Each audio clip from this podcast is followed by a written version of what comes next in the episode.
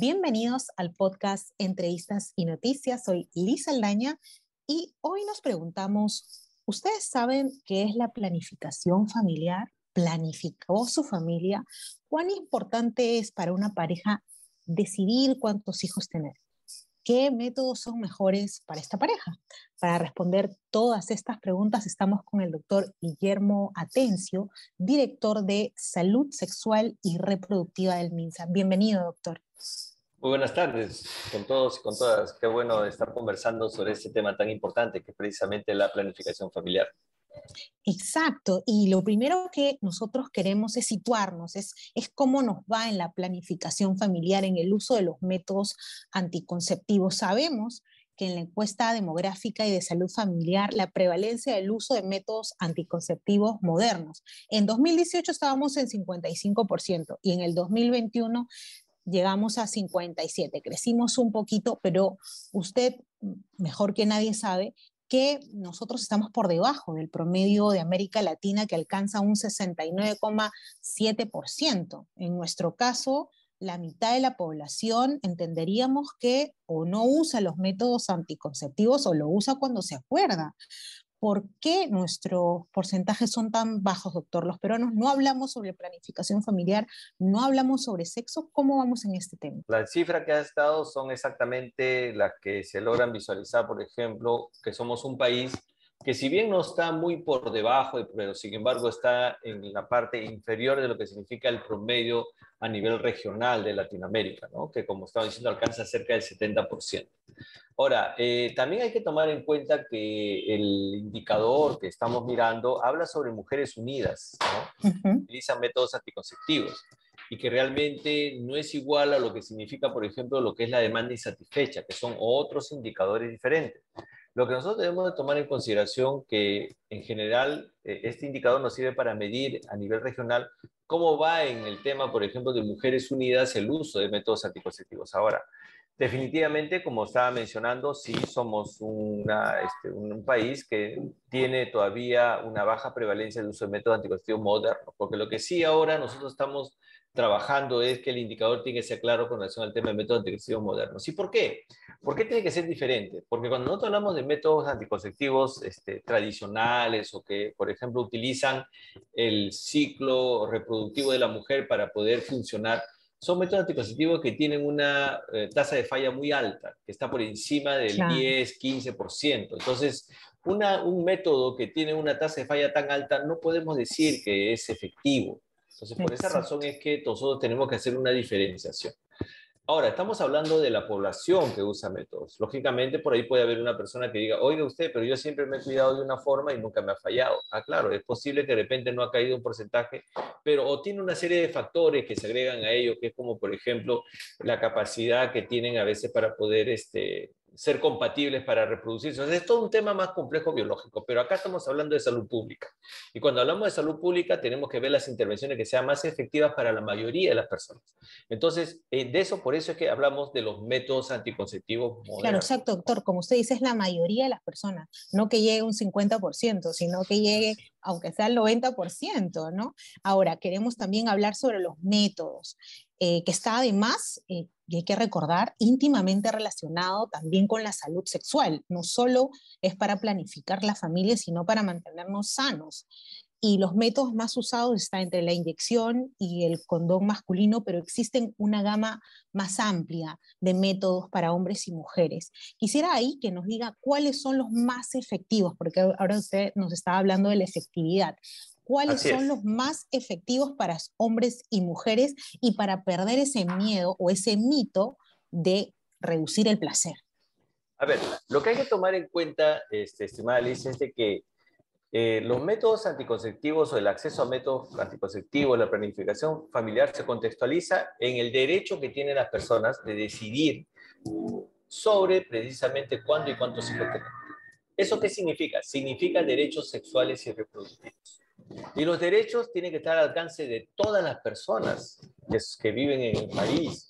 Porque si no, no podría ser un derecho. Entonces, esa es la responsabilidad que debemos tener, por ejemplo, como Estado, como sociedad, que todas las personas accedan a ese derecho de decidir libremente cuándo y cuántos hijos tener. Eso es en primer lugar. Entonces, precisamente por esa razón es de que tenemos para ello, para lograr ese derecho, es que las personas tienen que acceder a métodos anticonceptivos, primero que sean eficaces, o sea, que tengan una alta probabilidad de ser efectivos, y por otro lado, por ejemplo, que le permita adaptarse a lo que las personas o a su estilo de vida. Por esa razón es que no podemos hablar de un mejor método anticonceptivo. Podemos hablar del método que más se adapta, por ejemplo, para las individualidades de cada pareja y de cada persona. Cada persona, por ejemplo, tiene precisamente su estilo de vida, etcétera, que puede determinar qué tipo de método anticonceptivo puede ir mejor. Eso en primer lugar. Y en segundo lugar, lo que nosotros, por ejemplo, ahorita tenemos que tomar en cuenta es el tiempo en que la persona, por ejemplo, desea no tener hijos. Entonces, si los lazos son mayores, por ejemplo, de tres años, hablamos de los métodos anticonceptivos de larga duración. Y lógicamente ahí es donde estamos hablando que estos son los métodos que deben tener una mayor efectividad. Entonces, en el grupo de métodos de larga duración tenemos principalmente, por ejemplo, el método que es el dispositivo intrauterino clásico con la llamada T de cobre. Tenemos también, por ejemplo, el implante subdérmico, ¿no? que es con etonorgester que se coloca en la cara interna del brazo. Y el otro método de larga duración que justo estamos introduciendo ahora es el SIU, que es el, el sistema intrauterino de liberación del levonorgestrel que justamente, por ejemplo, tiene una duración hasta de 5 años. Entonces, estos métodos anticonceptivos que son de larga duración garantizan que la mujer, por ejemplo, pueda tener un tiempo, más de 2, 3 años, que puedan pues, justamente eh, no tener eh, un embarazo no esperado. Por otro lado, por ejemplo, ya están los otros grupos de métodos anticonceptivos que no son de larga duración, pero que sin embargo son seguros, como por ejemplo tenemos los inyectables, tanto mensuales como trimestrales, ¿no? Y después vienen los otros métodos anticonceptivos que dependen, por ejemplo, uno, la píldora anticonceptiva diaria, y el otro, por ejemplo, son el uso de preservativos que se usan durante la actividad sexual. Entonces, todos los métodos anticonceptivos que acabo de mencionar tiene, por ejemplo, las tasas, las mejores tasas de, efectividad están en los métodos de larga duración y va disminuyendo. ¿Por qué? Porque va dependiendo muchas veces, por ejemplo, de que la persona recuerde el uso, de que dependa, por ejemplo, si la paciente toma pastillas anticonceptivas diarias, tiene más posibilidades de falla que los métodos de larga duración porque tiene que acordarse diariamente tomar la pastilla.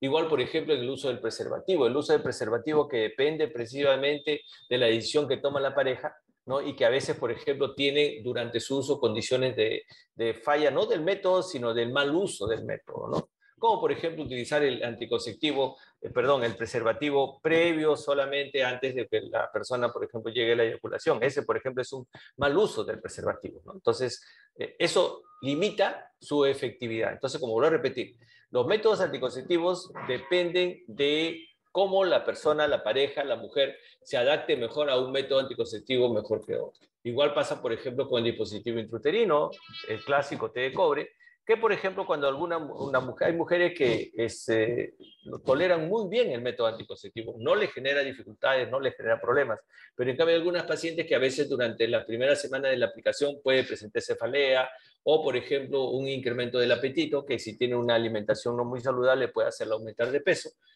eso, ¿no? También, por ejemplo, hay pacientes que son más sensibles a los estrógenos, por ejemplo, este caso para el uso de anticonceptivos orales o las ampollas mensuales que contienen estrógeno, que a veces las mujeres cuando comienzan a tener pesadez de piernas, quiere decir que, por ejemplo, tienen más sensibilidad a hacer, por ejemplo, varices, ¿no? Entonces, en ese caso no, no se adapta a los métodos anticonceptivos o pueden padecer, por ejemplo, de cefaleas migrañosas. Entonces, por eso puedo repetir, no es que haya un método mejor que otro, sino que hay un método, hay métodos más efectivos y por otro lado hay métodos que se adaptan mejor a la vida, por ejemplo, que tiene, al estilo de vida que tiene la paciente. Ahora, doctor, usted como médico aconseje a todos los que estamos, bueno, pensando en planificar, ¿no? ¿Cuándo es el momento exacto? ¿Cuándo es el momento perfecto? Porque a veces uno tiene, puedes tener tu pareja y decir, bueno, yo todavía no voy a planificar porque no me voy a casar, pero ya tengo relaciones sexuales. En realidad, ¿cuándo es el momento de hacer una planificación familiar? ¿Se hace en pareja? ¿Se tiene que hacer individual también? Eh, es compleja la pregunta porque tiene que ver principalmente con los proyectos de vida que tienen cada una de las personas. Entonces, precisamente esa es una decisión que tiene que tomar de manera individualizada. Pero desde el punto de vista, por ejemplo, si lo vemos estrictamente desde el punto de vista, por ejemplo, eh, biológico, o sea, las condiciones en que la mujer, por ejemplo, tiene una mejor opción reproductiva está entre los 25 y los 34 o 35 años. ¿no? Es una década en que precisamente, por ejemplo, las personas eh, adquieren la edad adulta, y esto va para hombres y para mujeres. ¿no? Adquiere la edad adulta, tiene, por ejemplo, condiciones adecuadas. Ahora, en el caso de las mujeres, después de los 35 años comienza a cambiar la situación. ¿Por qué? Porque las mujeres después de los 35 años comienzan procesos, por ejemplo, en los cuales eh, se acerca a los 40 años y se ha observado que conforme la mujer se va acercando a los 40 años, a veces los embarazos se comienzan a ser un tanto más difíciles. Y cuando pasa de los 40 años o más, los riesgos ya son mayores. Entonces comienzan a presentar riesgos precisamente que pueden generar una situación de, eh, no esperada en las pacientes. ¿no? En el caso del varón es una situación diferente, ¿no? porque ahí sí, por eso yo hablaba del contexto social y económico, pero lógicamente en el caso del varón, desde el punto de vista biológico reproductivo, sí es, eh, no, es, no es como en el caso de la mujer, sino, por ejemplo, ellos, eh, el nivel reproductivo de los varones, que comienzan en la pubertad, alcanzan su máximo durante la edad adulta, ¿no? Y muchas veces lo, este, lo mantienen hasta aproximadamente poco más de los 70 años. Entonces, por esa razón es de que ahí las condiciones biológicas, pero en cuanto a las condiciones sociales, como estamos diciendo, mucho depende del proyecto de vida de la persona, del proyecto, por ejemplo, de desarrollo que tienen. Justamente los métodos anticonceptivos van a ayudar a que las personas puedan planificar su vida y en el momento que ellos deseen, por ejemplo, tener un bebé. Muchas veces en el caso de las mujeres también se viene observando, como se viene en otras, se ve en otras sociedades, por ejemplo, industrializadas, que a veces la postergación del embarazo lo lleva más allá del término biológico.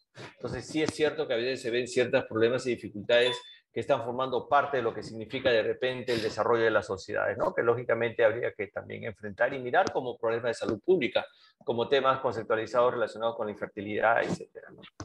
Claro, entonces la planificación familiar va a depender claramente de lo que uno desee, de, su planificación, ¿no? de la planificación que tiene o qué es lo que quiere para su vida. Em, pero también quisiera hablar, usted nos ha hablado de diferentes métodos que se pueden usar, como la píldora, el DIU, ¿no? también este, las inyecciones. Eh, hay mitos, hay mitos que queremos despejar hoy día acerca de los anticonceptivos para que la gente se vaya en claro. Y muchos creen que los anticonceptivos provocan aumento de peso, así que dicen no, yo no, mejor este, no me cuido con eso porque voy a engordar, por el temor a engordar. ¿Qué tan cierto es esto? A ver, eh, yo conforme, por ejemplo, la ciencia ha venido avanzando, hay métodos anticonceptivos que han logrado, por ejemplo, que buscan reducir la menor exposición, por ejemplo, a, este, a hormonas, ¿no? Los, los anticonceptivos, como por ejemplo los anticonceptivos como el implante, el anticonceptivo como el con, con profestágeno, las dosis, las mini píldoras, por ejemplo, que tienen menos dosis, todas ellas han buscado disminuir la cantidad de dosis para métodos anticonceptivos. Durante millones, perdón, durante este, varios años, ¿no? Se ha usado, por ejemplo, de los años 50, estamos hablando más de 50, 60 años, hay millones de personas que han usado métodos anticonceptivos. Y realmente, por ejemplo, cuando se tiene un seguimiento, que significa que detectar, por ejemplo, si de repente un método anticonceptivo está produciendo algún problema, cuando se hace un buen seguimiento de las pacientes, por ejemplo, que método anticonceptivo no tiene ninguna complicación. Entonces, eso es lo que debemos tomar en cuenta. O sea, primero, se, pueden tomar la, debe tomar la decisión de planificar. Muy bien, ahora escojamos qué método anticonceptivo. Puede ser cualquiera que estamos nosotros, por ejemplo, que se están accediendo. Lo importante es de que la mujer debe entender de que debe formar parte de su ritmo regular, por ejemplo, de prevención, justamente hacer ¿no? una visita periódica para que precisamente vayamos viendo cómo va con el método anticonceptivo. Y si, y si ella detecta de que hay alguna alteración que le está produciendo, como por ejemplo, si está tomando píldoras anticonceptivas y comienza a tener pesadez de pierna, tiene que decirle al proveedor de salud, oiga, me está produciendo este problema y por lo tanto el proveedor de salud va a proceder a hacer un cambio del método anticonceptivo. ¿Y los mitos por qué se generan? Porque no hay este proceso. Entonces, ¿qué ocurre? La mujer, por ejemplo, tiene, así es, tiene pesadez de piernas y le cae mal y lo suspende y cuando lo comenta con otra persona, ¿qué es lo que le dice? Mira, ese método a mí me cayó mal y ese método es malo. Entonces se genera el mito. ¿Por qué se genera el mito? Porque no es real que el método sea malo. Lo que está ocurriendo es de que para ella no estuvo bien el método anticonceptivo, pero ya se generó el mito, igual con el dispositivo intrauterino. Por ejemplo, un mito que se crea es que el dispositivo intrauterino, por ejemplo, eh, produce cáncer, por decir, ¿no? ¿Qué ha pasado? Una mujer que de repente utilizaba un método anticonceptivo, el, el dispositivo, y le diagnosticaron un cáncer de cuello uterino. El DIU no tiene nada que ver con el cáncer, porque el cáncer está relacionado a una infección por papilomavirus. Una mujer que se infectó por papilomavirus y que ustedes saben usando DIU, pero sin embargo, por ejemplo, ella lo identificó y lo relacionó empíricamente que está relacionado con el DIU. Entonces, esos son los, los mitos se generan cuando precisamente uno, las personas no acuden periódicamente, por ejemplo, a hacerse su chequeo, a hacerse su seguimiento, no reportan o también hay que reconocer la falla que a veces existe en los proveedores de salud de no detectar a tiempo estos, estos problemas y poder manejarlos. También hay que reconocer que puede existir eso, ¿no? Entonces nosotros estamos tratando de impulsar precisamente la capacitación en los proveedores para que ellos también detecten, por ejemplo, estos problemas que pueden generarse y proceder al cambio, por ejemplo, del método anticonceptivo que sea necesario. Una mujer que tiene, por ejemplo, intolerancia a los estrógenos, pasamos a un anticonceptivo que sea básicamente progestágenos y va a ir muy bien. Doctor, lo último, lo último. Queremos hablar también de la famosa vasectomía, que hay que recordar que este 18 de noviembre es el Día Mundial de la Vasectomía. Entonces, este es un método anticonceptivo efectivo al 99%, o sea, una maravilla. También quisiera que nos explique un poquito y desmitificar algunas falsas creencias que también se generan con respecto a este método. Sí, eh, la vasectomía, tanto como la vasectomía como la bloqueo bilateral, son métodos anticonceptivos quirúrgicos voluntarios y que precisamente se consideran desde el punto de vista de salud pública como métodos irreversibles. ¿Por qué lo digo desde el punto de vista de salud pública? Porque hay personas, por ejemplo, que pueden decir, no, doctor, yo me puedo volver a operar y puedo realmente recuperar la fertilidad. Sí, la efectividad, por ejemplo, de la operación de reversibilidad de las operaciones, de este tipo de operaciones, es 15%. Entonces es muy bajo y desde el punto de vista de salud pública se recomienda como un método irreversible. Personas que ya no desean tener Ahora, en el tema de la vasectomía, específicamente sí hay muchas creencias como que están relacionadas con el hecho de que, por ejemplo, el, este, la, la, cirugía que se realiza estaría, por ejemplo, alterando la posibilidad de la producción hormonal, por ejemplo, masculina. Esto no es así. Nosotros le explicábamos, por ejemplo, a los varones, cuando hacemos las consejerías, de que en el organismo, por ejemplo, eh, masculino, la producción de espermatozoides va por un lado y la producción de hormonas va por otro. Y de tal manera de que, de que por ejemplo, la producción de espermatozoides están, está, una serie de conductos están eh, organizados para poder lograr la expulsión. En cambio, la producción hormonal está organizada para que se quede dentro del organismo. Entonces, son dos, dos compartimientos diferentes. Por lo tanto, cuando se hace la vasectomía, se coge el conducto deferente, que es muy fácil de identificar, y de ahí la facilidad en comparación, por ejemplo, con el bloqueo tubárico bilateral, ¿no? que, que se hace en la mujer. La vasectomía es mucho más sencilla porque realmente lo que se hace, por ejemplo, a través de la piel que está por debajo del pene y por encima de los testículos, se puede detectar, por ejemplo, el conducto diferente que cuando un varón se explora, por ejemplo, puede detectar una, eh, este, un tubito que parece una carga de lapicero, ¿no? que es diferente a otros que es como si tiene una consistencia incrementada como de plástico. Ese, por ejemplo, es el conducto diferente. Entonces, este se identifica y se liga, ¿no? Y se corta. De tal manera que con eso ya interrumpimos el flujo de espermatozoides que hay desde el testículo hacia las vesículas seminales y hacia afuera. ¿Cuál es el otro mito? Voy a disminuir, por ejemplo, la cantidad de eyaculado. No es cierto, porque los espermatozoides solamente constituyen el 3% del eyaculado total del hombre. O sea, el 97% es la secreción de vesículas seminales y de la próstata. Solo el 3% es espermatozoide. Por lo tanto, la reducción no es significativa. ¿no? Cuando, por ejemplo, estamos a la, si pensáramos en la reducción del, del, líquido seminal. Por otro lado, también, por ejemplo, a veces se menciona, doctor, ¿qué pasa con los espermatozoides cuando se hace la vasectomía? A ver, todos los seres humanos, los hombres, por ejemplo, que justamente se produce una tasa de recambio permanente de espermatozoides. Es decir, los hombres no eyaculan todos los espermatozoides. Los hombres, por ejemplo, hay una eyaculación, hay espermatozoides que quedan, espermatozoides que nunca llegan a eyacularse, y estos espermatozoides, por ejemplo, se reabsorben normalmente. O sea, el conducto deferente tiene un mecanismo de reabsorción constante, por ejemplo, de espermatozoides. Y lógicamente hay producción. Esa es lo que se llama la tasa de recambio de espermatozoides. Entonces, también por otro lado, por ejemplo, también hay espermatozoides que se producen en tales cantidades que hay un porcentaje, por ejemplo, de, de, de este, eh, espermatozoides que no son normales, y que tampoco nunca van a lograr hacer eyaculados y que también se reabsorben. Entonces, todo este mecanismo ocurre normalmente, por lo tanto, lo que ocurre, por ejemplo, en un varón cuando está vasectomizado, disminuye la tasa, o este, la tasa de recambio, se incrementa un poco la tasa de recambio, y esto, por ejemplo, logra producir un equilibrio normal. Pues los profesores se van a seguir produciendo, pero no es que se van a acumular al infinito, eso no ocurre. Eso no es claro. así. Doctor, perfecto. Nos quedó claro entonces que hay muchísimos mitos con respecto a la vasectomía, pero que no son ciertos. O sea, que ya no voy a poder eyacular es mentira, que me va, disminuye el límite, el líbido es mentira, es un proceso complejo también es mentira, ¿no es cierto? Eh, entonces, esto nos queda muchísimo más claro. Le agradecemos su presencia en el programa. Y otra cosa que quiero decir es que no le debemos tener miedo a los métodos anticonceptivos. Como usted ya lo ha dicho, debemos identificar cuál nos va mejor y siempre hacer un seguimiento con su médico de cabecera. Muchas gracias, doctor, por haber estado en el programa. Ok, muchas gracias, Liz. Muchas gracias. Gracias a todos los que se han conectado. Gracias por escucharnos y si te gustó este episodio, compártelo en Facebook, Twitter e Instagram. Recuerda que también puedes oírnos en Spotify y Google Podcast. Chao, chao.